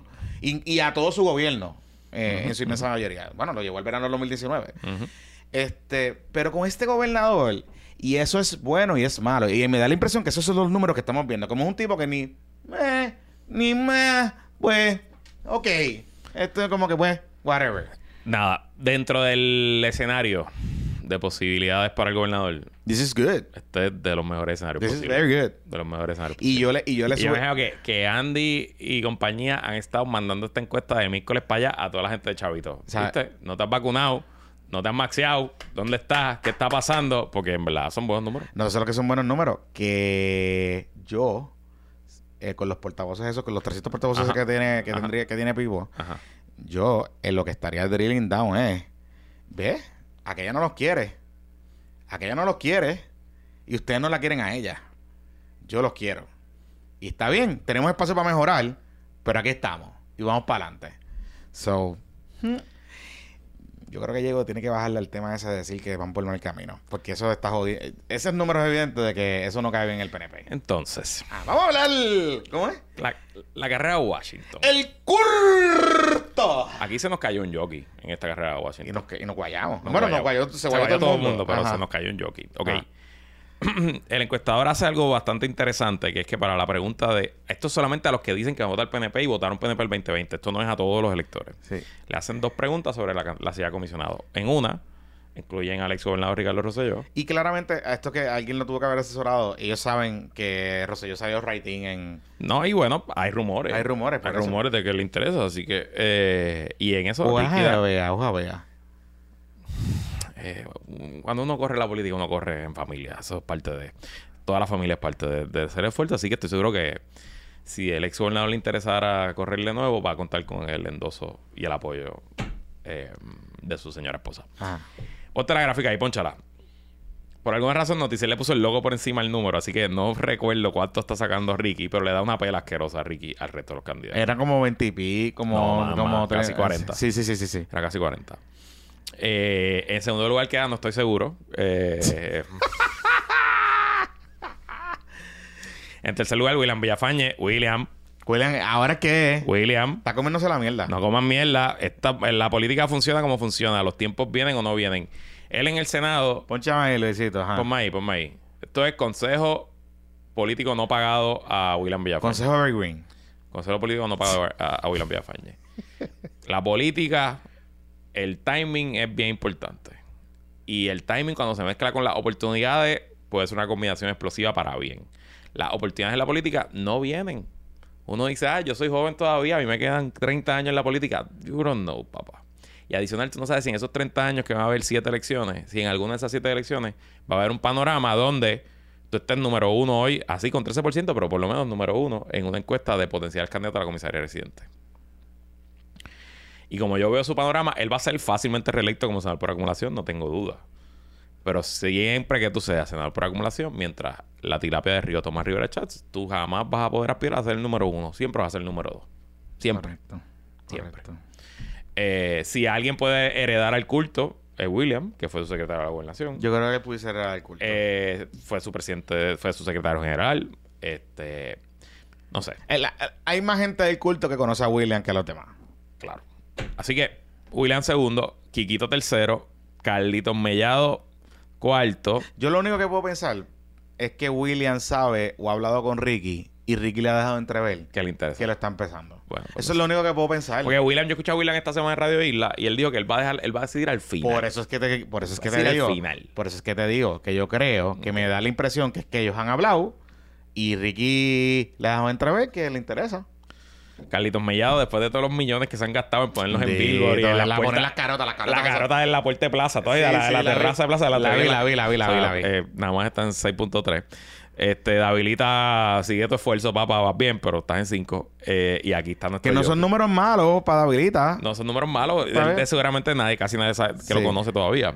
Pero este fue el jockey que me dolió, que se me cayó. Oye, sí. Larry Selhammer. Nosotros ya lo teníamos aquí sentado en Washington. ya le vamos a hacer un, un episodio de recomendaciones de dónde comer Sí, y eso. sabes, ya, ya. Él estaba escogiendo oficina ahí en el Canon Building. 4.4. Y si realmente le estaba reconsiderando volver pa- a, a correr, yo creo que con No, estos números dice para carajo. Y Mamerrito, pues. Mamá Mamerrito dijo hoy en Notiuno que él no le interesa. Que lo saquen de las encuestas, que él no quiere. Ah, ¿ya no- dijo así mismo? sí, ya él no Ah, interesa. Carlos Mercader ya dijo que no. Entonces, lo cabrón es que la encuesta, la misma pregunta, la hacen sin Ricky Rosselló y queda el mismo orden, excepto que en primer lugar queda, no estoy seguro.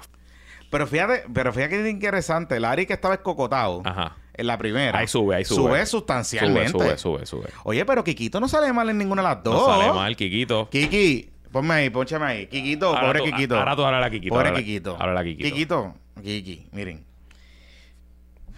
Yo sé, yo sé que estás mordido todavía. Porque te bajaron del canal, y sé que te habían ofrecido la lista esa que hiciste en pelotadura en estos días, que, te ofrecieron un montón de cosas. Pero, tírese, tírese a ver qué pasa. Estos números dicen que usted tiene break. Sin la prueba, sin contar con Jago y sin contar con Pipo. Tírese. Tírese a ver qué pasa. Willito está cagado. Tírese usted, a ver. Bueno, entonces, y ya para terminar, los numeritos de la pava salieron temprano esta mañana. Hoy, eh, Espérate, antes de que, de que termine. En la encuesta sin Ricky, Ajá. Luis Dávila sube de 5 a 8. A cinco a Eso es un Ah, número interesante. Sí, sí. O sea que realmente Dávila debe estar como en 7. Eh, si uno hace. Lo que pasa es que una vez Dávila si se tira, pues va a empezar a generar noticias, la gente lo va a ir conociendo. Y el tema es si va a poder recoger el dinero que necesita recoger para que la gente Eso lo es lo conozca más. Y claro, recuerda algo, que todo candidato a comisionado residente en La Palma va a estar corriendo por debajo de la primera la gobernación, que va a ganarse toda la atención, toda la pauta, todos los donativos. Entonces, si ya el gobernador llamó a alguien y le pidió los 3.400 pesos, los 3.200, lo que sea que le pueden dar, pues menos propenso a que ese mismo después haga otro cheque de 3.200 para Davilita o para William o para Kikito, para quien sea. Eh, así que obviamente es complicado. Pero, pero el PNP claramente tiene un problema de banco de talento. Porque esto significa que ninguna de esa gente. Esto son buenas noticias para Pablito Sin y para la alianza. Sí, sin Estos duda, números sin son duda. buenas noticias po- porque aquí no hay pluralidad para nadie. Punto. No, y te iba a decir que nadie vio venir otra cosa para que usted Ah. vea que nadie sabe tres carajos. Nadie vio venir la crisis en la silla de Washington del PNP. Nadie. Todo el mundo habla de San Juan para los populares, de si la alianza va a cuajar o no, de quién va a tirar para tal cosa. Nadie piensa porque todo el, el PNP todo el mundo quiere ser comisionado residente. O sea, eso es como... O sea, siempre aparece como seis. O sea, como que. Entonces, aquí aparecen, pero ninguno pega. Creo que fue Gary Rodríguez dijo ayer en Twitter que era como que estamos en la época de que los que quieren no pueden y los que pueden no Es quieren. más, si Gary dice que va a correr, Sale bien. Sale bien Sale, sale bien. Sí, Sale bien pegado. ahí. Sí, Está- sí, está sí. pegado. Ajá. Bueno, y pasando a la pava.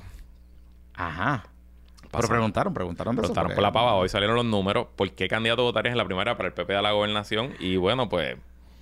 Pues la cosa está bastante obvia. Espérate, espérate, espérate, espérate, un paréntesis. ¿Tú no has Antes- visto a- estos números? No, no, sí, yo Ah, los ok. vi, pero espérate, antes de que siga. Es que estoy viendo aquí una foto, Tatito enviando fotos. Ay, Dios mío. Tatito se fue a una actividad donde está el alcalde de Dorado, Ay, Dios mío. en Río Grande. Parece que hay algo de los municipios por allá. Ah, la convención de los alcaldes este weekend. Ay, Dios mío. Eh, la asociación de alcaldes tiene su convención. ¿Qué pasó?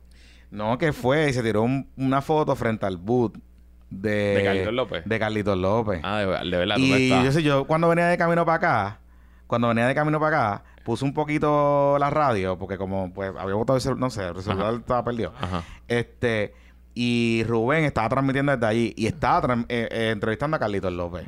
Y ya tú sabes que Carlitos estaba, porque Carlitos yo lo tuve esta semana también, estaba.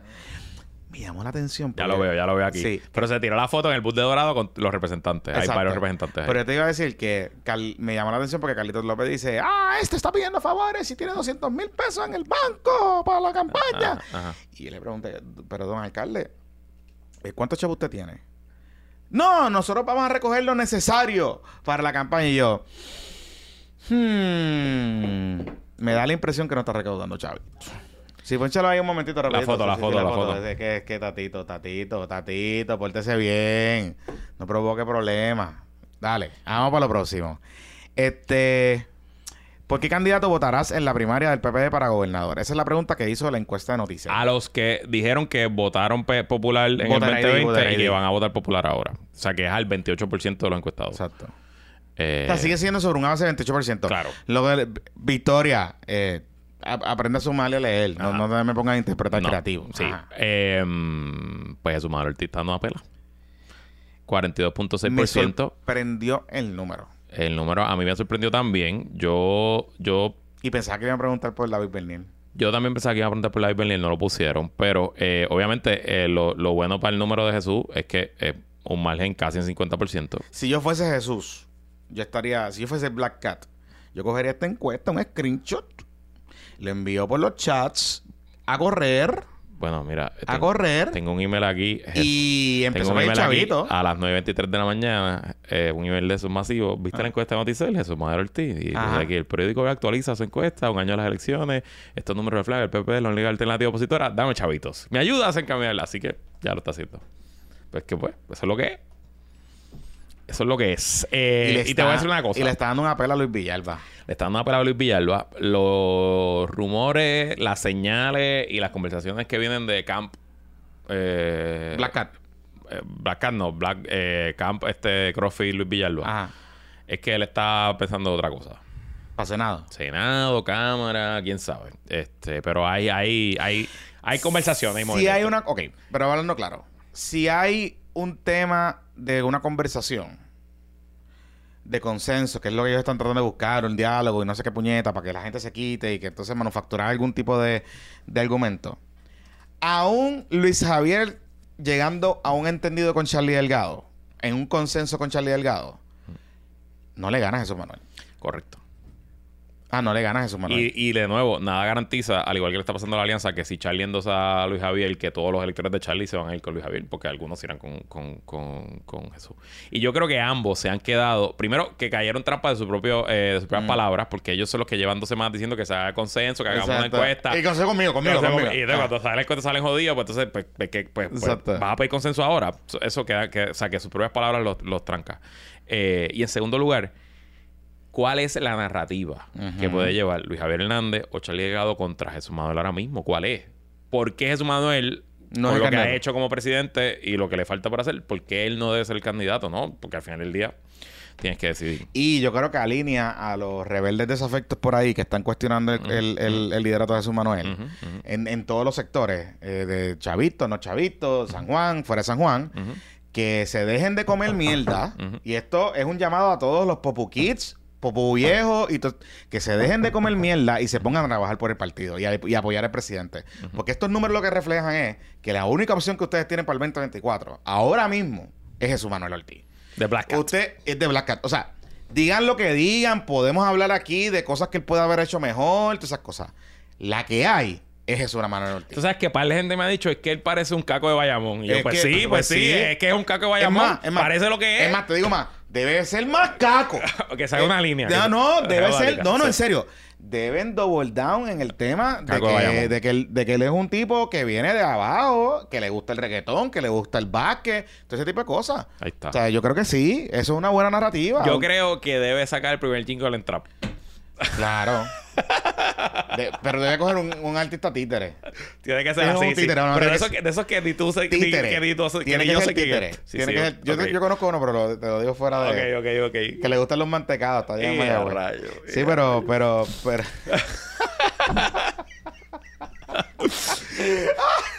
La- mira, se puede ver en la pava, nadie sabe lo que va a pasar mañana. Eh, sí, ahí está. pero boom. tiene que ser títere. No puede ser No, no, un trap manufacturado. Tiene que ser títere, títere, títere.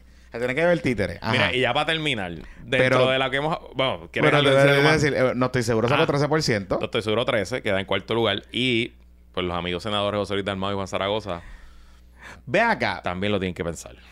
Juan, don Juan. Juan y Zaragoza. de- nosotros, yo le tengo mucho cariño y mucho aprecio. Ha estado aquí, me, ha estado aquí. Me parece que me parece que usted aporta mucho a la discusión. Este, mire sus números de esa encuesta que le hicieron, porque si usted dice que usted tiene un pad, según esa encuesta, Pues no sé, porque pues sacó 3.8 aquí, que es consistente con lo que usted sacó, los números bajitos que usted había sacado en, el, en la elección del 2020. Pero, o sea, cuando usted decidió quitarse en, en aquella primaria, so, no sé. Nada. Eh, obviamente, esto se validará con la encuesta del nuevo día cuando salga. Y a la misma vez también, presumo que el martes o el lunes veremos números de Jesús Manuel versus Pierluisi. Los gestos, gestos, gestos. Jesús Manuel versus Jennifer, Luis Villalba versus Pierluisi, Luis Villalba versus Jennifer. Eso también nos ayudará un poco a entender la fortaleza y debilidades de cada uno.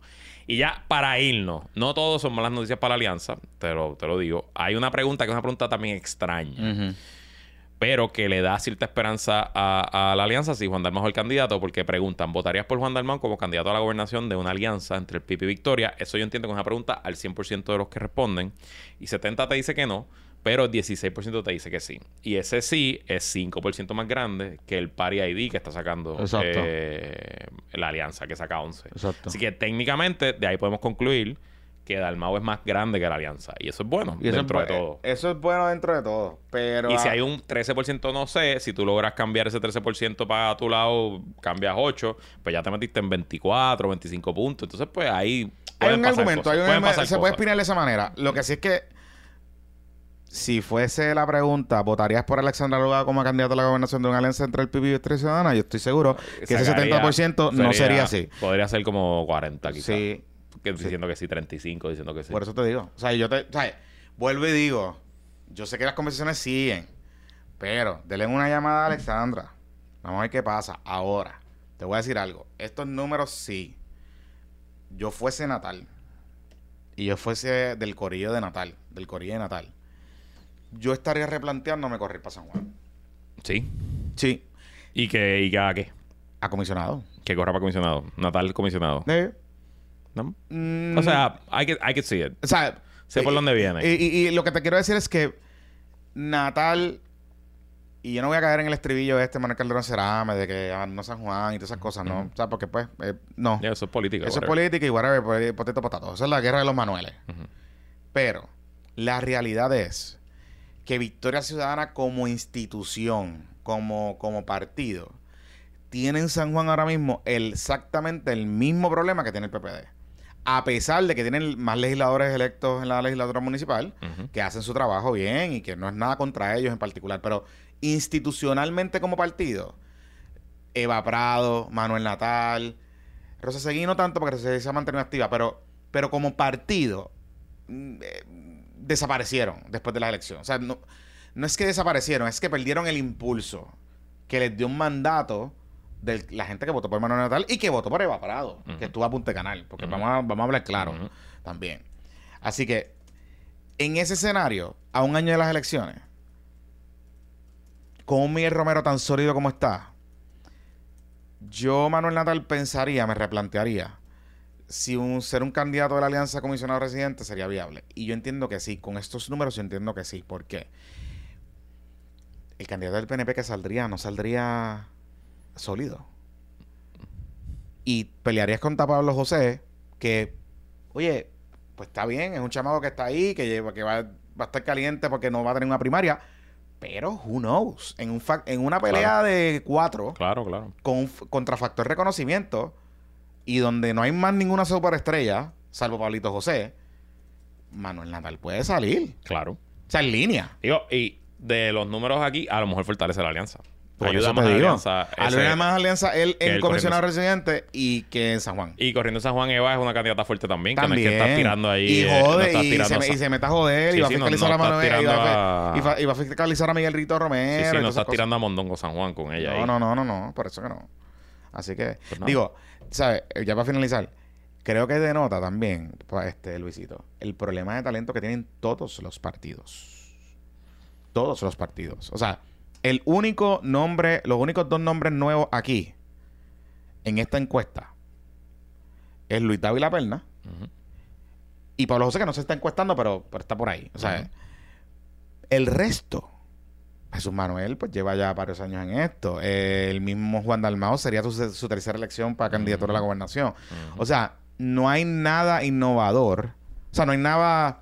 No es que innovador, no hay nada con un talento fuerte, con un factor de reconocimiento fuerte que te ale ese, ese, ese poder y te lo consolide, e inclusive los vacíos que está dejando Jennifer González, por ejemplo, en dejar el comisionado residente de países para la gobernación, pues te denota el problema institucional que tienen los partidos de cantidad de talento.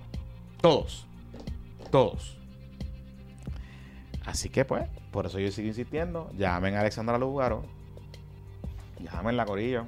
Yo se los dije. No me hicieron caso. Llámenla.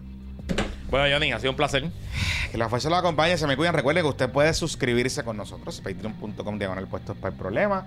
Aquellos que nos ven a través del YouTube, eh, gracias por seguirnos apoyando. Eh, dele a la campanita para que reciba las notificaciones. Subimos contenido básicamente todos los días. Every day. All day, every day. Every day. Así que que la fuerza los acompañe, se me cuidan. Se me cuidan, Corillo. Bye. Bye.